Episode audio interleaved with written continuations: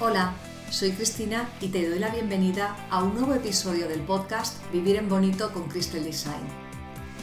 Hoy me gustaría hablarte de los mensajes que nos decimos a nosotros mismos, de esa vocecita que tenemos en la cabeza y que no siempre es muy amable. Seguro que tú también la escuchas y hoy me gustaría darte algunas pistas para que aprendamos a hablarnos en bonito también a nosotros. Espero que te guste.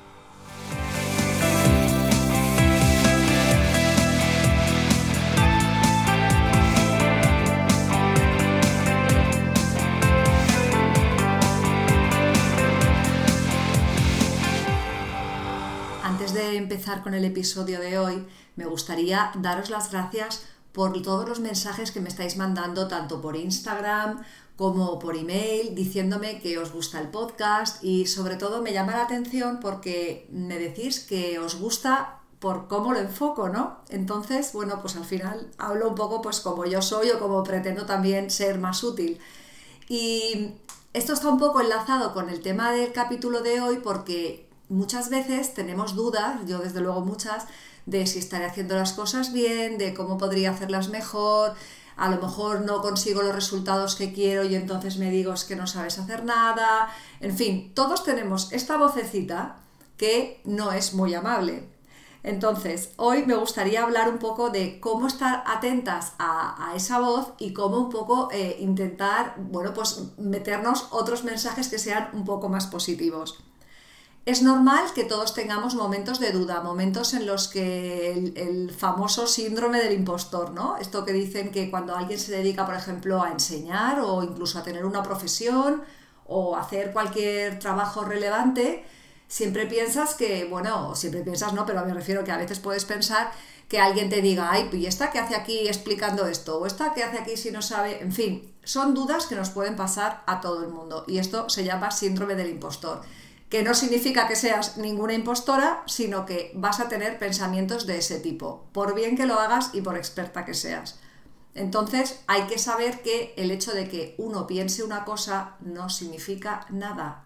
Los pensamientos vienen y van. Tú puedes pensar un día una cosa y al día siguiente otra. Tú no eres tus pensamientos. ¿Qué pasa? Que cuando tenemos pensamientos que no son muy amables, eh, según lo que pensamos, nos vamos a sentir. O sea, los pensamientos van a influir en nuestros sentimientos. Pero los sentimientos también son pasajeros. Los sentimientos no son para siempre. Un día estás triste, otro día estás contenta. Pero es verdad que lo que sentimos sí que influye en nuestros actos. Es decir, empezamos, los pensamientos influyen en nuestros sentimientos y según nos sentimos, así actuamos. Si te sientes esperanzada y contenta, pues te sentirás capaz de hacer cualquier cosa y lo harás. Y en cambio, si te sientes súper decaída y que no vales nada y que total para qué y no vale la pena, quizá incluso ni siquiera lo intentes. Por eso es muy importante que cuando tengamos estos pensamientos que no son bonitos, pues que tengamos un poco de trucos para contrarrestarlos. Porque es verdad que cuando tenemos un pensamiento, bueno, pues no pasa nada, el pensamiento te va a entrar en la cabeza y no puedes hacer nada y ya está, y no hay que darle más importancia, más que decir, ay, mira, estoy pensando esto, vale, pues bien, no quedarte ahí reinando en eso, sino, por ejemplo, buscarte trucos para modificarlo. Yo, el truco que más, que más me funciona es la palabra todavía, o sea, añadirle al pensamiento este que no es muy amable la palabra todavía. Por ejemplo, si quiero hacer algo y no sé hacerlo y empiezo, ay, es que esto no sé cómo hacerlo, esto no me va a salir, esto no tengo ni idea, a ver cómo lo averiguo. Entonces, en vez de decir eso, digo, bueno, es que esto no sé hacerlo todavía, esto no sé cómo me va a salir todavía, de manera que abres un poco una puerta a la esperanza y dices, vale, es verdad que hoy no sé hacerlo, pero si le añado el todavía significa que algún día, mejor pronto que tarde, lo voy a conseguir.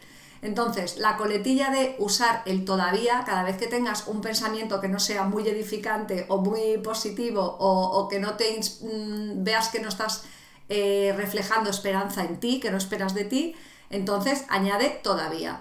Porque yo te aseguro que, de hecho, si miras hacia atrás, ya has hecho muchísimas cosas en tu vida de las que no te sentías capaz al principio cuando no sabías hacer. Piensa si, por ejemplo, ya has terminado el colegio, o si has terminado una carrera, o si has aprendido a conducir. Yo para mí eso pensaba que en la vida aprendería a conducir. Son cosas que antes de que tú sepas hacerlas, bueno, pues mm, puedes pensar que va a ser algo imposible, pero si le añades todavía, bueno, pues ahí ya te das un poco de espacio para que eso cambie. Eso me ayuda mucho. Otra cosa que me ayuda es eh, intentarme ver desde fuera y en vez de hablarme a mí, que yo ahora ya tengo bastantes años, intentar pensar que estoy hablando a mí, pero como si fuera una niña de 5 años. Si yo tuviera que hablarme a mí con 5 años, no me diría las mismas cosas que me estoy diciendo, a lo mejor así más bestias, ¿no? Entonces, en ese momento que digo, bueno, si tuviera que hablar con alguien de 5 años que, que está aprendiendo, que lo está intentando, que está, pues eso, luchando por conseguir algo, ¿qué le diría para que este mensaje le animara, le ayudara, le hiciera sentirse comprendida, eh, valorada por lo que tiene y no por lo que no está consiguiendo, ¿no? Entonces, todas estas cosas a mí me ayudan para, bueno, pues si me viene un pensamiento que digo, madre mía, qué burra eres, ¿cómo has hecho esto? Automáticamente digo, vale, pero no te preocupes porque la siguiente vez lo vas a hacer mejor, esto significa que lo has intentado, ¿Comprendes? O sea, no vas a evitar tener pensamientos que no sean bonitos, pero puedes añadir tus pensamientos, mm, como si dijéramos, adrede, y ahí ya sí que puedes contrarrestarlos. Y este ejercicio también sirve para hacerlo con los demás. Cuando, por supuesto, si tienes hijos, por supuesto, ten cuidado con las palabras que decimos porque ellos realmente todo lo que sale de nuestra boca pues para ellos es muy importante. Es mejor que refuerces todo lo positivo y que no te fijes tanto en lo que no están consiguiendo. Y también el hecho de que tú te acostumbres como a hablarte bien a ti misma, a hablarte bien en bonito, eso también les va a ayudar a ellos que se vean en espejo, como te hablas tú a ti misma, bueno, pues van a aprender a hablarse ellos a sí mismos, ¿no? Entonces, el tema del episodio de hoy era un poco, sobre todo para que te des cuenta, porque es que a veces no nos damos cuenta o creemos que solamente existe esa opción. Y hoy quería hablarte, pues, para que veas que todo el mundo lo hacemos, que todo aquel que estamos intentando conseguir algo y que estamos luchando y trabajando, que es prácticamente todo el mundo, ¿no? Eh, siempre vamos a tener momentos de bajón o momentos en los que digamos, pero ¿para qué me he metido yo en este lío? o no sé, cualquier cosa en el que no estamos muy, muy positivos o no nos estamos animando mucho, ¿no? Y entonces quería grabar este episodio para decirte que también está en tus manos el animarte a ti. Por eso te decía lo de háblate como si tuvieras cinco años. ¿Cómo crees que tú hablarías a tu yo de cinco años? Y la tercera idea del episodio de hoy, la primera era añade la palabra todavía cuando tengas pensamientos que no sean muy positivos. La segunda era háblate como si tuvieras cinco años.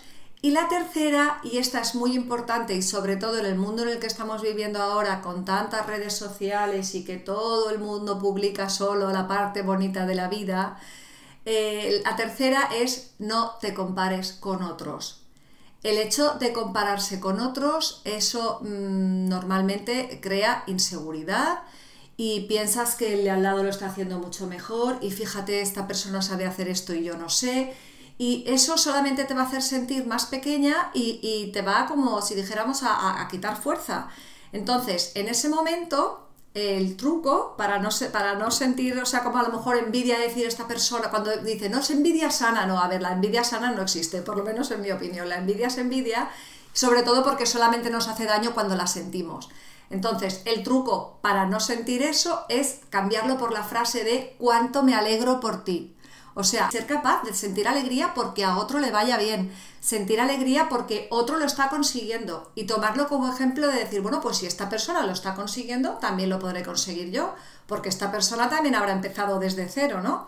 Entonces, o incluso cuando alguien te cuenta algo que ha hecho un viaje o que se ha comprado una casa fabulosa o algo, pues hay gente que mm, de manera natural te dice, ay, qué envidia me das, envidia sana. Y entonces la otra persona se queda así como diciendo, ay, y yo que estoy tan contenta con esto, ¿por qué tengo que, o sea, por qué la otra persona tiene que sentir envidia, ¿no? Entonces es más bonito que digas, ay, cuánto me alegro por ti.